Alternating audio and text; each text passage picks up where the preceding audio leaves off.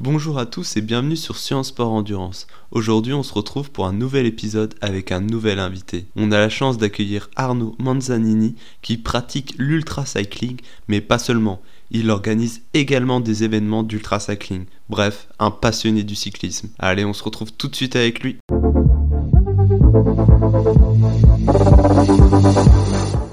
Salut Arnaud, comment vas-tu? Bonjour, bah écoute, tout va bien, je te remercie. Bah aujourd'hui on a, on a l'honneur de, de t'accueillir dans notre podcast. Et est-ce que tu pourrais te présenter un peu pour les personnes euh, qui ne te connaissent pas forcément? Eh bien écoute, je suis Arnaud Manzanini, j'ai 48 ans, j'habite à Lyon et euh, j'ai plusieurs euh, cordes à mon arc, plusieurs métiers, plusieurs activités, on va dire ça comme ça. Premièrement, je suis podcasteur, donc j'ai deux podcasts.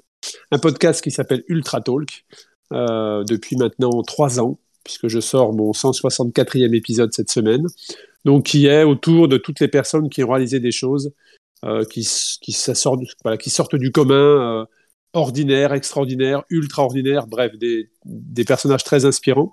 Un deuxième podcast qui s'appelle Dans la tête d'un cycliste, qui est là et concentré uniquement sur tout ce qui touche au cyclisme. Donc ma première activité, c'est le podcasting. C'est pas la principale, hein, mais je commence par celle-ci. Ma deuxième activité, c'est que j'ai également, euh, je travaille dans un café vélo euh, qui est basé à Lyon, qui s'appelle Grimpeur Cyclist House, qui est ouvert depuis un tout petit peu plus d'un an, que j'ai ouvert avec cinq associés euh, fondateurs. et donc, j'ai une présence d'un jour par semaine où je m'occupe, entre autres, de tout, ce qui, de tout ce qui touche à l'événementiel dans ce lieu, c'est-à-dire bah, les rides, les plannings, les événements que l'on fait à l'intérieur avec les marques ou avec ou avec euh, des événements. Voilà, et mon activité principale, c'est la troisième, la dernière que je présente, mais c'est mon activité principale, c'est d'organiser des épreuves de cyclisme ultra-distance en France, mais aussi en Europe dès 2022. Euh, voilà, et, euh, et, le quatrième point, c'est ça n'est pas mon activité principale, mais c'est quand même un axe de ma vie qui m'a fait devenir ce que je suis aujourd'hui, qui est cycliste ultra distance. J'ai eu la chance de réaliser des traversées de pays, de continents, euh, et de réaliser des records euh, à ces différentes occasions. Justement, par rapport à, cette pratique de l'ultra cycling, celle qui t'a amené à, avoir cette multiple, ces multiples casquettes d'organisateur etc. Est-ce que tu pourrais nous en parler un peu plus euh,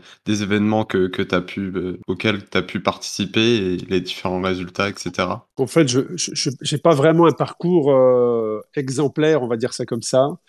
J'ai fait tout à l'inverse, c'est-à-dire que beaucoup commencent par apprendre une discipline, la découvrir et puis ensuite aller sur le top du top.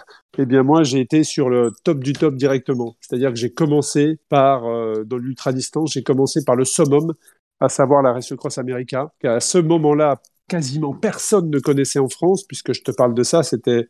Moi, j'ai découvert en 2010, hein, donc il y a 11 ans maintenant. Euh, et personne connaissait, connaissait l'ultra-distance. Alors, je le répète à chaque fois, mais c'est important si ce n'est un Paris-Brest-Paris. Mais pour moi, ce n'est pas le cyclisme ultra-distance comme je l'entends et comme je l'organise, et comme est la Race Cross America.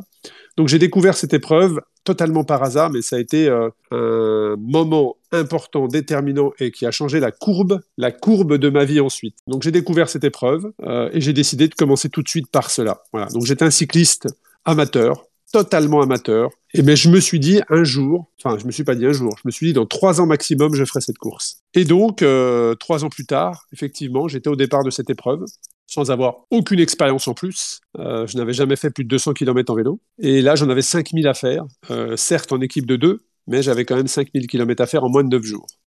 Et donc, et donc bah, quand je suis arrivé au départ de cette épreuve sur la côte de l'océan Pacifique, juste en dessous de Los Angeles et un tout petit peu au-dessus de San Diego, j'ai pris une énorme claque puisque j'ai découvert ce qu'était le cyclisme ultra-distance et comment les Américains considéraient cette discipline, qui en était à sa 32e édition, euh, où je me suis dit, mais en France, en fait, on, a, on ne connaît pas. On ne connaît pas euh, ça, euh, et pourtant c'est énorme, il y a de gros, gros moyens qui sont mis en place. À ce moment-là, je n'avais aucune envie, aucune idée de l'importer en France. Donc je l'ai terminé en 2013. Et puis, quand tu, termines cette épreuve en équipe, tu as euh, trois ans la possibilité pour y accéder en solo, puisque cette épreuve, pour être au départ en solo, il faut avoir fait des qualifications. Et si tu l'as terminée en équipe, de 2, de 4 ou de 8, tu peux, euh, tu peux être qualifié pendant trois ans à, prétendre être au départ en solo.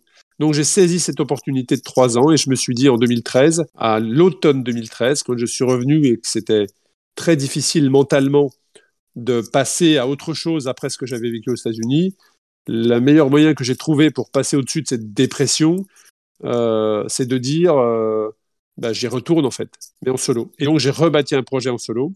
Et entre ces deux-là, je me suis dit mais pourquoi pas un jour l'importer en France? J'ai participé à cette épreuve en 2015 où habituellement 60-65% euh, des rookies qui sont au départ de cette épreuve abandonnent.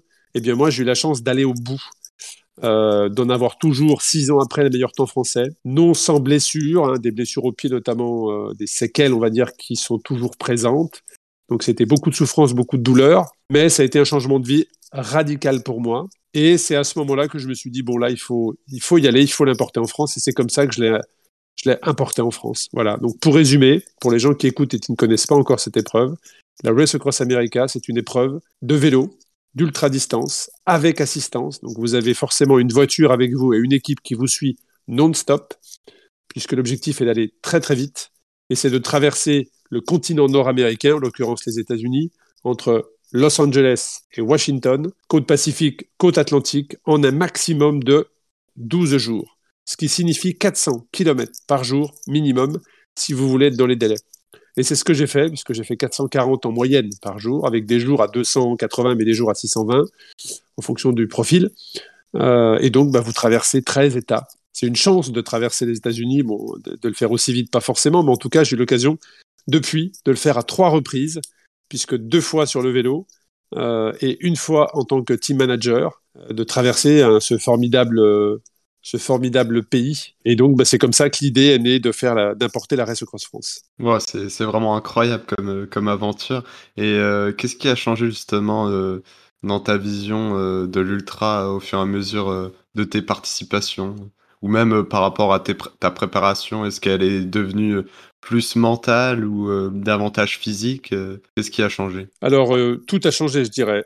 Qu'est-ce que ça a changé? Déjà Ça m'a changé moi. C'est-à-dire que une fois que tu termines une épreuve comme ça, tu n'es plus la même personne parce que quand tu pédales euh, en moyenne, allez, 20 heures sur 24 pendant 11 jours, euh, tu finis différent. Et c'est ce que je dis régulièrement dans mes podcasts quand on parle avec d'autres euh, champions, d'autres aventuriers, c'est que quand tu vis des choses si intenses et difficiles que ça, le café, un café pris avec un ami sur une terrasse ensoleillée, ensuite, n'a plus du tout la même saveur. Tu profites des choses différemment, tu vois les choses différemment, tu remets, quand tu es sur ton vélo, beaucoup de choses en question, à commencer par euh, toi et, ta vie et tes amis et ton métier, et qu'est-ce qui t'anime vraiment, en fait. Donc derrière, j'ai beaucoup, beaucoup de choses ont changé, même si j'ai mis cinq ans pour, euh, je, dis accepter, j'ai mis cinq ans pour accepter euh, la difficulté, l'exploit que j'avais réalisé, parce que c'en est un.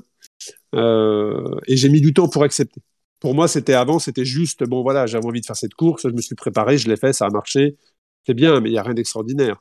Euh, et, c'est l'année passée, en faisant un tour de France euh, par les frontières et le littoral, qui était aussi long de 5000 km, euh, mais que j'ai fait avec un ami, et, qu'on et on a mis 21 jours.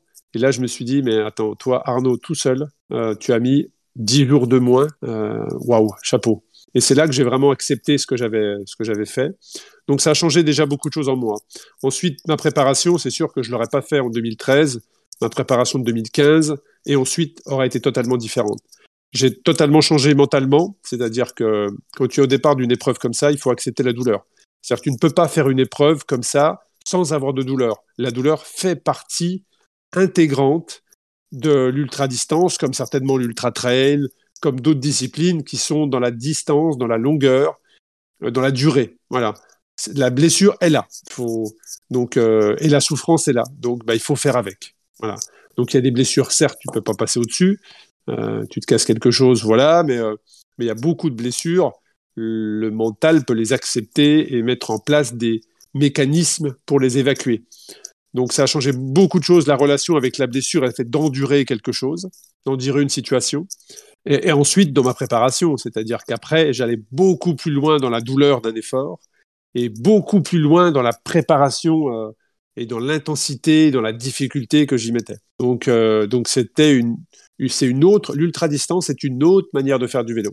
quelqu'un qui écoute et qui fait du vélo en compétition euh, ne peut pas comprendre et n'imagine même pas ce qu'est l'ultra-distance. Euh, quelquefois, ils rentrent fatigués après une sortie de 150 ou maximum de 100 km.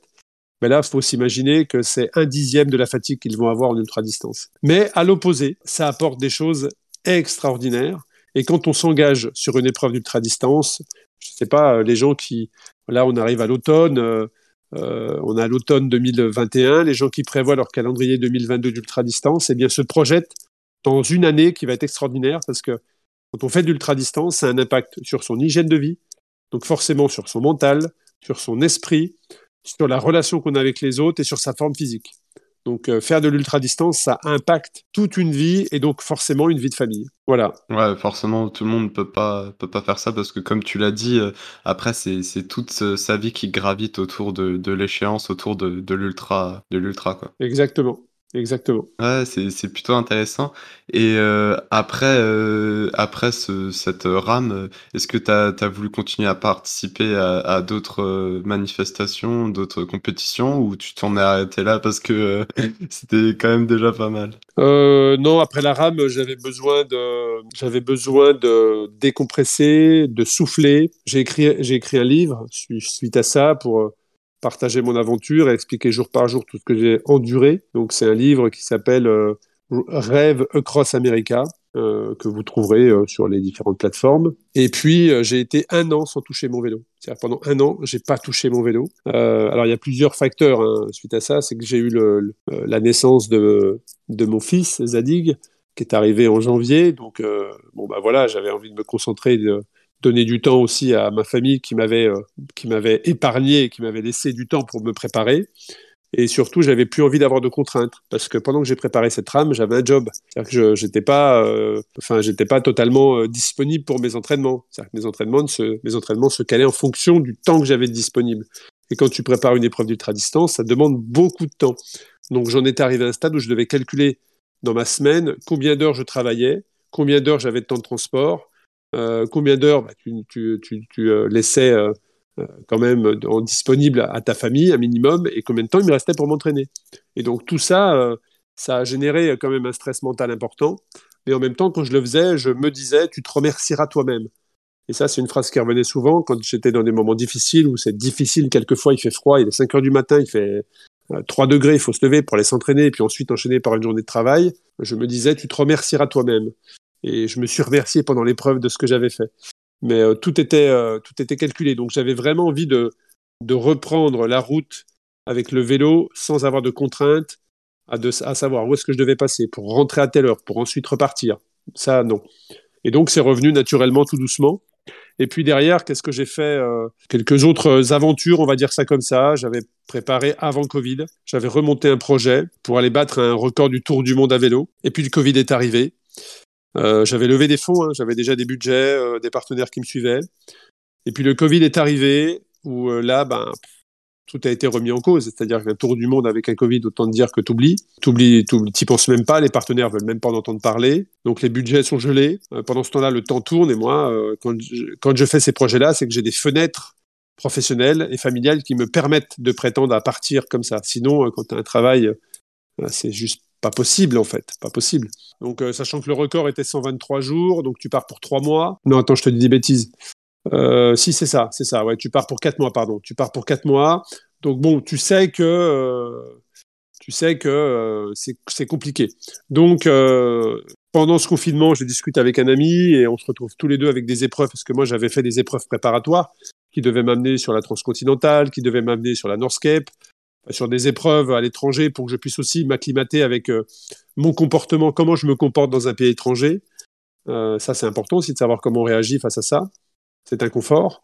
Euh, et donc, bah, tout est annulé. Donc, avec un ami, on a décidé de partir faire le Tour de France randonneur, c'est-à-dire faire le Tour de France par les frontières et le littoral, long de 5000 km en, en semi-autonomie. Et donc, on est parti comme ça pendant trois semaines à la, découverte des routes de France et c'était vraiment formidable parce que j'avais plus roulé en Californie ou dans le Colorado euh, que dans nos régions françaises. Je connaissais pas la Bretagne, je connaissais pas les Vosges et ça a été extraordinaire. On a vraiment un pays qui est magnifique. Euh, il y a vraiment des régions qui sont extraordinaires. Et puis, toujours dans la continuité de ce projet, je me suis rendu compte que j'avais peur du froid. Je me suis rendu compte dans les Alpes notamment que j'avais peur du froid et que ça générait une anxiété en moi. Et une fois que j'ai assimilé ce projet Tour de France randonneur, il me restait un petit peu de budget et je me suis dit, bon ben, comme j'ai peur du froid, la meilleure manière de le vaincre, ou en tout cas de l'accepter, c'est d'aller le combattre. Et donc, je suis parti traverser la Laponie suédoise en plein hiver par des températures entre moins 25 et moins 45 à vélo et en semi-autonomie. Et je suis parti donc en janvier dernier et ça a été une aventure extraordinaire. Donc le projet s'appelle North Calling, puisqu'à la base je devais rejoindre le Cap Nord, mais là encore le Covid euh, nous a empêchés puisque les frontières se sont fermées et on a, on a pu décoller de France et les frontières en France se sont fermées 48 heures plus tard. Et à l'étranger, on s'est trouvé fermé dans un pays.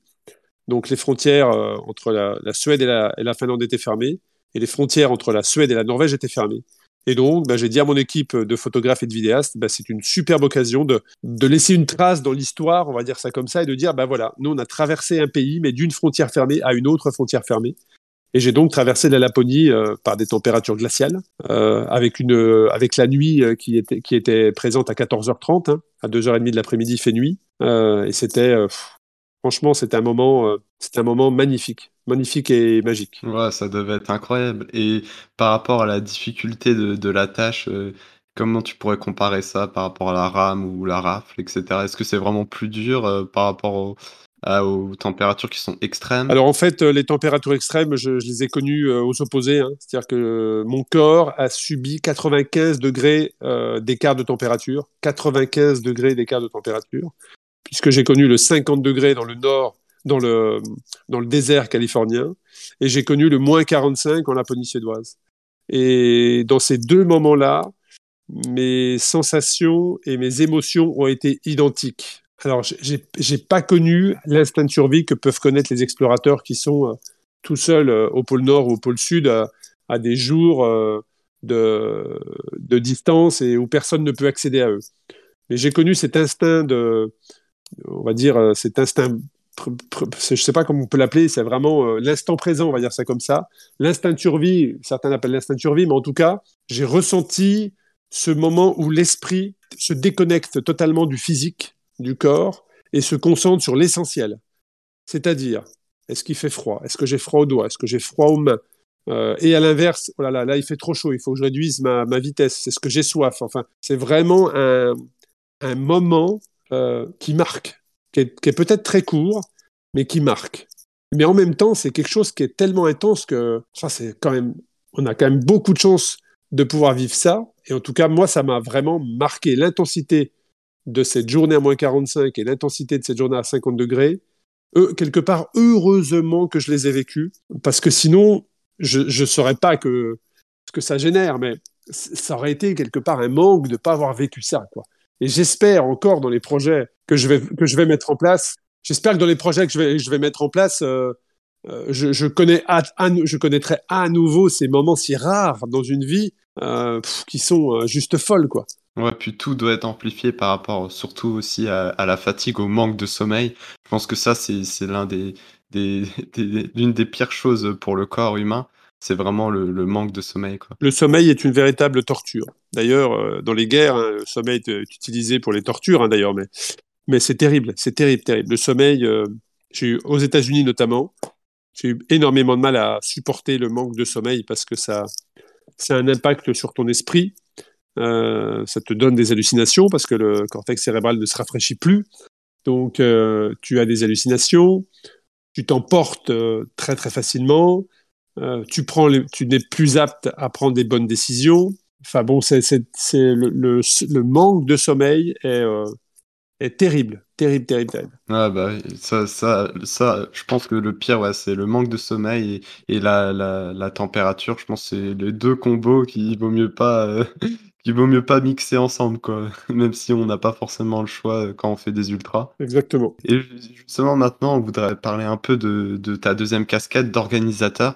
Donc, euh, comment tu as pu transférer un peu ton expérience dans l'ultra pour euh, organiser, du coup, par exemple, la rafle, dont tu es le, le, créateur Comment j'ai initié la RAF ben, En fait, euh, au début, j'avais l'idée, mais je ne savais pas quand. Je ne savais pas quand la, créer. Et puis, bah, c'est en rencontrant des personnes et en parlant que certaines personnes m'ont dit euh, bénévolement bah, écoute, si tu veux, on te file un coup de main. Et puis, à compter du moment euh, où j'ai eu deux personnes qui m'ont dit ça, et eh ben, le projet était lancé. Donc, j'ai déposé la marque, j'ai créé le site. et puis, on est parti, on est parti comme ça, avec au total, la première année, cinq bénévoles. Euh, j'avais, j'avais fait, c'est moi qui ai fait le tracé, mais sans avoir précisément où on allait partir, d'où on allait arriver. Euh, et puis, euh, et puis, bah, une fois que j'ai annoncé la course, j'ai vu que les, les, les spécialistes s'y intéressaient. Donc, première édition, 42 personnes, avec 5 bénévoles. Deuxième édition, 65 personnes, avec un petit peu plus de bénévoles. Troisième édition, 175 personnes, là aussi avec une équipe un peu plus conséquente. Et cette année, alors qu'on sort de la quatrième édition, j'ai eu 870 inscrits. Donc on a fait x20 en trois ans. Donc euh, certes, l'équipe de bénévoles a aussi euh, grossi, pas de manière aussi importante, mais euh, j'avais une soixantaine de bénévoles cette année étalés sur toute la France pendant 15 jours, ce qui est énorme. Et aujourd'hui, bah, c'est une épreuve qui est, connue, qui est installée et, bah, qui nous fait vivre à tous des moments, des moments incroyables. Ouais, justement, on a pu avoir la chance euh, d'avoir Sylvain Georges dans un ancien podcast qui nous parlait justement de, son record sur la rafle, avec, euh, par contre, en, pas en autonomie, mais euh, avec assistance. Quelle valeur tu as voulu transmettre par rapport à, ta rafle? Est-ce qu'il y a des, règles qui changent pour que, pour que tu mettes les individus dans ton dans la situation que tu as envie qu'ils soient et qui, où, où, où, ils peuvent avoir les mêmes sensations que tu as eues, enfin les mêmes je sais pas trop comment le dire, mais. Alors l'objectif, l'objectif de créer cette épreuve à la base, c'était vraiment de dire voilà. Je me souviens encore en t'en parlant des émotions que j'ai ressenties quand j'ai franchi la ligne d'arrivée, où je me suis dit mais il faut absolument que je crée quelque chose, en l'occurrence en France, qui permette à, tout le monde de pouvoir vivre ce que j'ai vécu. Euh, j'ai vécu tellement des choses incroyables, incroyables, indescriptibles, parce que d'ailleurs quand tu en parles à d'autres personnes, les personnes qui ne l'ont pas vécu peuvent difficilement comprendre ce que tu as ressenti, ce que tu as vécu. Euh, comme certains qui font, euh, qui font des exploits, qui gravissent des montagnes, qui traversent des océans à la rame ou à la nage. C'est difficile d'en parler avec quelqu'un qui, lui, ne pratique pas ou n'a jamais été dans, ces, environnements-là. donc, donc, je me suis dit, il faut absolument que, je, que, je, que ces Trace Cross France permettent à tout le monde de pouvoir vivre ce que j'ai vécu. Et quand, quand j'écoute, quand j'entends, quand je vois ou je lis euh, des reportages de courses, des, synthèses de courses de, personnes qui étaient au départ de la Race Cross France, je pourrais presque me dire bon ben voilà, c'est réussi quoi. Voilà, j'ai réussi. Euh, alors que pour moi, la réussite s'installe dans la continuité et non pas juste au bout de quatre ans, mais euh, le, le moteur principal, c'était vraiment de faire partager euh, à toutes les personnes qui sont sur cette épreuve, ce que j'ai vécu. Et puis ensuite, effectivement, il y a deux possibilités de le vivre. Hein. C'est vraiment des valeurs d'aventure. Il faut vraiment se lancer un propre défi parce que se battre contre les autres, je dirais quelque part, tout le monde peut le faire. Se battre contre battre quelqu'un d'autre en vélo, c'est facile. Tout le monde peut le faire. Mais se battre contre soi-même, c'est terrible parce que parce que quand tu te lances dans l'ultra distance, tu fais sauter tous les filtres et, et au bout très rapidement, au bout de quelques heures, tu as un aperçu de qui tu es vraiment et au bout de quelques jours, tu sais qui tu es vraiment. Donc derrière, il faut, faut s'attendre à ce que ça provoque des modifications, des changements en toi sur ta manière de fonctionner, sur la relation que tu as avec tes propres décisions. Voilà. Donc ça, c'était le vrai moteur. Puis après, bah, Sylvain Georges, euh, Sylvain Georges, il a réussi un exploit, mais incroyable. Je pense que la presse, j'espère qu'un jour la presse mesurera l'exploit que réalisent ces cyclistes à traverser la France sur un parcours long de 2500 km en moins de 4 jours et 23 heures pour Sylvain Georges. 4 jours, 22 heures et, 52 minutes, je crois, ou 53 minutes. C'est incroyable, surtout pour un sportif. Je pense que, comme tu l'as dit, euh, tant qu'on n'est pas confronté vraiment à cette situation, euh, à ce stress, à, cette, euh, à cet effort-là, je pense qu'on peut guère comprendre ce qu'il a pu vivre. Sylvain est un, certes un ancien professionnel, mais n'avait jamais pratiqué d'ultra-distance. Et arriver sans expérience et à faire le niveau de performance et surtout le niveau d'organisation qu'il avait mis en place, et eh ben là, moi j'ai envie de dire, il n'y a pas de hasard. Il n'y a pas de hasard. C'était pas du tout un hasard sa performance, ça a été travaillé, étudié, préparé, euh, soutenu vraiment, chapeau, je pense que Sylvain a ouvert une nouvelle ère de l'ultra-distance en France, très clairement. Ouais, ouais j'ai vu son reportage et c'est vraiment impressionnant. Puis c'est bien par rapport à à, la rafle, tu as pu mettre en place également euh, différentes distances pour euh, s'initier euh, dans l'ultra. Peut-être pas comme Georges, du coup, de passer de, pas d'ultra à 2500 km. J'ai vu qu'il y avait une distance de 300, si je dis pas de bêtises, de 1000 et 2500. Ben, en fait, oui, parce que en fait, la Race Cross France est la seule épreuve dans le monde à proposer autant de distances. Et d'ailleurs, en termes d'inscrits, sur un événement, la Race Cross France, c'est la seule épreuve aujourd'hui qui réunit autant de cyclistes sur une épreuve d'ultra-distance. Il n'y a pas une autre épreuve dans le monde qui réunit autant de personnes. D'ailleurs, elle ne dépasse rarement les 400, 300 personnes, et encore, c'est extraordinaire euh, quand on arrive à faire des 250-300. Euh, donc voilà, c'est important de pouvoir positionner aussi cet événement. Et effectivement, si j'avais fait qu'un 2500, bah, j'aurais eu très peu de personnes au départ. Donc moi, mon objectif, c'était certes que les gens vivent ce que j'ai vécu, mais aussi de partager, d'éduquer, de sensibiliser, de structurer. Et donc, ben, je me suis dit, voilà, ben, les gens ils vont commencer par un 300, ce qui est déjà beaucoup, parce que même moi, en étant cycliste, j'avais jamais fait plus de 200. Donc 300, c'est déjà un, palier. Donc 300. Et puis ensuite 500, et ensuite 1000 et 2500. Et comme ça, ben, les personnes, si elles le souhaitent, d'année en année, elles peuvent progresser. C'est un peu comme aller faire un Ironman. Aujourd'hui, les gens qui vont faire un Ironman ne se lancent pas tout de suite sur les distances. Ils commencent par différents formats. C'est un peu comme aller faire l'UTMB. Bah, Aujourd'hui, l'UTMB, tu ne te lances pas tout de suite sur l'UTMB. Tu as des paliers à franchir. Bah, la Race Cross France, c'est pareil. Tu as des paliers, tu as un 300, un 500, un 1000 et un 2500 si tu veux être finisher de l'épreuve reine. Ouais, bah, j'espère que elle aura autant d'engouement euh, l'année prochaine qu'elle l'a été euh, cette année. Et euh, par rapport à tes et euh, par rapport à tes prochains euh, projets, euh, quels sont tes prochains projets? Alors, les prochains projets, alors, si on revient sur mes différentes activités, donc j'ai toujours Grimpeur Cyclist House que l'on espère un jour développer dans d'autres villes, voire pays. sur le podcast, je suis en discussion pour lancer un troisième podcast vidéo, cette fois-ci filmé. Donc ça, c'est quelque chose qui m'excite énormément parce que le, le podcasting me permet de faire des rencontres incroyables et de discuter avec des champions que je n'aurais jamais eu la possibilité d'avoir accès. Euh, et de créer un vrai lien avec eux, puisqu'ils me mettent, ils mettent leur cœur sur la table euh, pendant euh, une heure, une heure et demie, et moi je prends un shoot d'émotion, d'adrénaline. Il m'est arrivé de verser des larmes avec des gens qui étaient en face de moi, tellement les émotions sont présentes. Donc j'espère qu'un jour le podcast sera une de mes activités principales, vraiment. Euh, parce que c'est quelque chose qui m'enthousiasme énormément. Et puis, euh, bah, la Race Cross France, euh, en tout cas, organiser des épreuves d'ultra-distance se développe énormément, puisque la Race Cross France, et comme je l'ai dit depuis que j'ai lancé la Race Cross France, ce n'est que la première épreuve, la première pierre de tout un projet. Et donc, ben, j'ai la chance de pouvoir être bien accompagné. Je continue dans cette lancée puisque j'ai créé des, j'ai développé des partenariats stratégiques avec des épreuves en Europe. Et donc l'année prochaine, ben, je serai impliqué dans l'organisation de la Race Cross Belgium et je serai impliqué également dans une épreuve d'ultra-distance en Angleterre, tout comme une seconde, enfin, tout comme une seconde épreuve en France et une épreuve d'ultra-distance en région parisienne.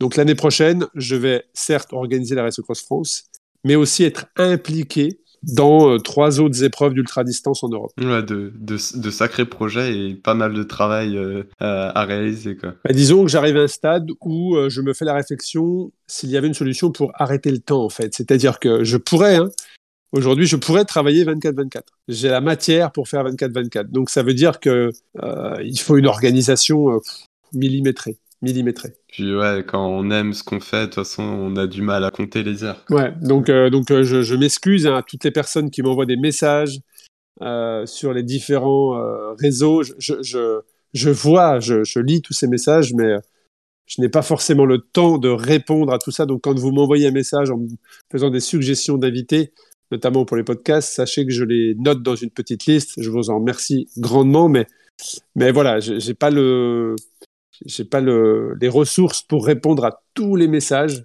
Mais par contre, sachez que je, les, je les lis tous. Donc un grand merci. Et ben nous, justement, nous, on te remercie aussi, Sciences Sport Endurance, pour euh, avoir accepté notre invitation. Et on espère que tous tes projets iront à terme. Et on invite toutes les personnes qui nous écoutent à aller voir tes, tes, différents podcasts. Et je suis, persuadé qu'ils apprendront beaucoup de choses et qu'ils découvriront beaucoup de personnes admirables. Exactement, exactement. N'hésitez pas à écouter les podcasts. Un grand merci pour ton invitation. N'hésitez pas également à vous abonner à, mon compte Instagram où euh, je fais partager via des stories ou des photos bah, mes différentes aventures, que ce soit en Italie, en Laponie, en France ou aux États-Unis. Voilà.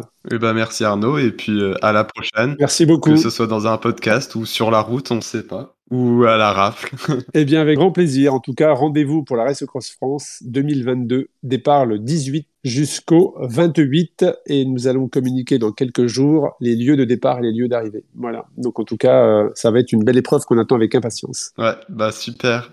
Allez, salut. Merci beaucoup. Merci aussi à tous ceux qui nous ont écoutés. Je vous rappelle que vous pouvez retrouver tous nos podcasts sur Apple Podcast et Spotify et en vidéo sur YouTube et Instagram. Et pour les infographies sur les sciences du sport, c'est sur Instagram que ça se passe. Allez, salut et entraînez-vous. Thank you.